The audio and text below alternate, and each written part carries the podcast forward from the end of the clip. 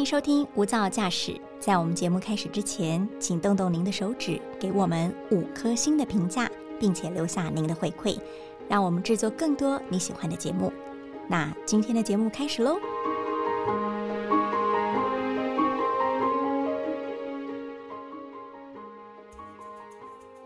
疫情紧绷，分区限水，还有突然停电，今年夏天怎么这么难熬啊？一直觉得气候变迁距离很遥远吗？不，它已经步步紧逼，来到你我的身边。大家好，欢迎收听由大爱新闻所直播的 Podcast《无噪驾驶》，我是李亚平。在今天一百个采访线上说故事，要分享几个采访收获。这波疫情让全台湾都好紧张。已经有研究证实，素食的人罹患新冠肺炎重症的比例比较低。素食对人体的健康呢，有许多的论证了。那我们今天呢，是要从另一面大环境来聊聊肉食要付出什么代价。畜牧业呢，首先它有几个特别麻烦的问题。一个呢，它排水，因为呢有排泄物，没有处理好的话会污染环境。再来就是消耗的水量非常大，还有呃传染的疾病，比如猪瘟啊、禽流感。那这些呢是指动物活着的时候怕它们得病。再来就是一旦动物暴毙了，这些尸体怎么办？那处理动物排泄物跟尸体的问题呢，真的是令人头痛。许多县市到现在都还是有畜牧业者呢污染排水沟的事实存在哦。台湾的养猪大县前三名分别是啊云林、屏东和彰化。畜牧业污染排水啊，当地的环团一直都是密切注意，持续在监控调查中哦。好，我们来提供一些数据资料哦。哦，您知道养成一公斤的牛肉啊要多少的水吗？光是一公斤的牛肉，不是一头牛，是一公斤哦，就需要一万五千公升，就是十五公吨。这十五公吨的水是什么概念？就是一台这个消防水车，大约就是十到十五公吨这么多哦。那这一台车的还不够养成诶，一公斤的牛肉，你看这是耗水量是多么的恐怖。那至于猪呢？猪的耗水量也很多，为什么呢？因为猪啊，其实它它喝的水量没有牛那么多，但主要是因为猪它一天就要冲两次澡。它的耗水几乎就是因为它真的是太臭了啊，所以它要洗香香。哎，当然洗了也也不一定香香，但是呢，就是它必须要冲澡要洗就对了。所以猪的耗水量也非常非常多。再来就是说，它们的这个排泄物的量都非常的大，而且呢，呃，粪尿总是和在一起的。因此，要怎么把这些排泄物变成资源，这是相关单位一直以来都是在努力的一个方向。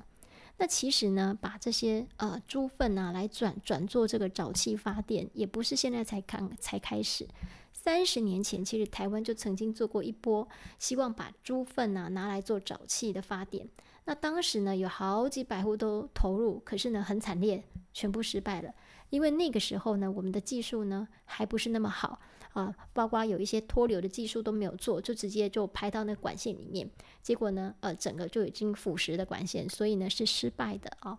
那现在呢，我们的技术好一点了，哦，也有工研院呐、农委会相关单位来投入帮忙这些呃畜牧业者，希望能够把这些粪尿资源化，好好的让它能够再利用。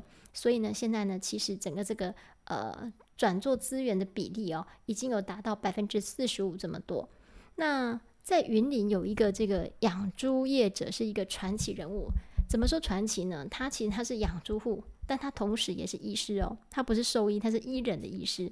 好，那么在云林台是有这么一个呃一号人物哈，他是丁英先丁英师。那丁医师呢？呃，他很特别，他现在呢是联络了几家的这个业者，他们自己哦自己在做这个呃要沼气的发电，他这个设备呢都已经啊就绪了。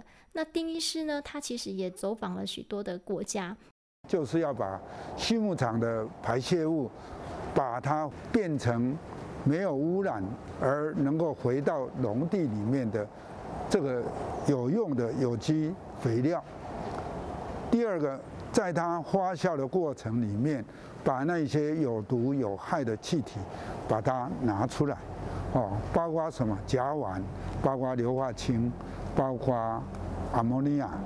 而我们把这个可能产生大气危害的碳拿来变成有用的甲烷，这个是我们本身做这个沼气厂的基本的目的。排泄物发酵完了之后，变成的是无害有益于农田的。有机肥料，这些肥料可以再回归农田。那么回归农田以后，农田不需要再用化学肥料，土壤酸化、效能减低的这个问题就可以得到解决。既是养猪户，又是医师，这个双重身份让丁医师在养猪界是颇有名气的。那丁医师呢，他希望翻转各界对养猪户的印象。当然，首先呢，畜牧业污染环境这一层是首先得必须要解决的。那他现在是刚刚起步在做，期待呢能看到这个发电的这个好成绩。不然的话呢，其实像甲烷呢，它是很严重的温室气体。一个甲烷分子所造成的温室气体效应等于二十五个二氧化碳温室气体所造成的效果。好，就是说甲烷它它是这个暖化效果是二氧化碳的二十五倍哦。好，那为什么猪粪它可以发电呢？其实很多动物的粪便都是可以的，比如说鸡粪啊、牛粪也可以。但如果谈到发电效能呢，还是以猪粪最好。怎么说呢？其实。像粪便里面的这些有机质啊，基本上经过厌氧发酵，就是可以产生沼气。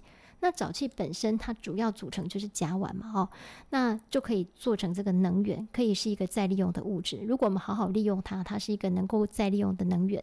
如果没有再利用，把它排到这个空气里面，那它就会造成温室效应。那我刚刚讲到说，比如说鸡粪、牛粪也都可以做哈，那为什么猪粪最好？丹麦、德国为什么可以做的这么的好？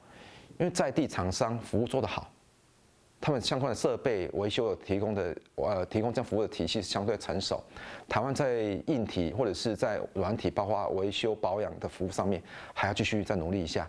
因为我总是不能让一个养猪场做了早期发电之后，发现后面没有人帮他做维修保养。如果一只 iPhone 手机是没有任何保护跟维修体系，我相信大家不太敢买 iPhone 手机。一样，何况是个早期发电厂。如果发电厂后面发现是没有人帮他做相关的保养跟维修的时候，农民在这块投资的意愿一定会更低。如果没有需求端，我是不会投入的。所以我才说这个是要同时并进的。所以在我们整个推动过程当中，我们让养猪场有意愿做早期发电，我们同时包括我的团队，同时让这些厂商有建制早期发电跟维修早期发电能力，因为我必须提供好的设备、好的服务，让这些农民来做使用。否则，我们好不容易让他愿意做，也提供政府补助给他了，可最后的维修体系或者设备提供并不完善的时候，会让这些政策推动就完全是就停摆下来了，相当的可惜。好，所以是我们我们整个团队做法是产业的厂商的辅导跟农民辅导是并进的。没有人喜欢当白老鼠，尤其之前又曾经有失败的经验，因此对于沼气发电呢，还是有畜牧业者持续在观望中哦。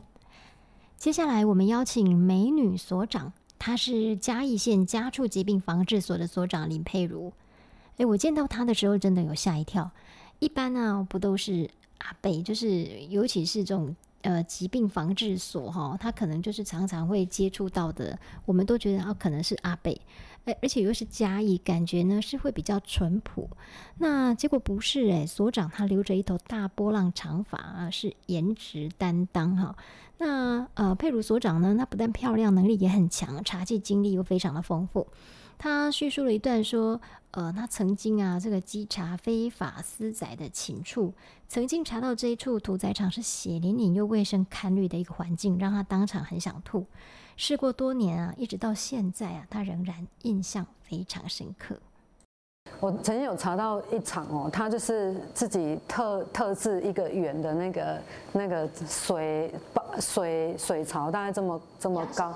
没有，他这是专门在杀鸡的，就是一个水槽，他把鸡杀了放血之后，再把它吊在那个，等于说他就有点像在洗三温暖那样子，整个鸡就围着一个圈圈，他就在那里拔毛啊，就是清理那个巴莱亚，因为巴莱亚他用好之后，他就因为旁边有又又在烟熏，所以我在那边就有看到那个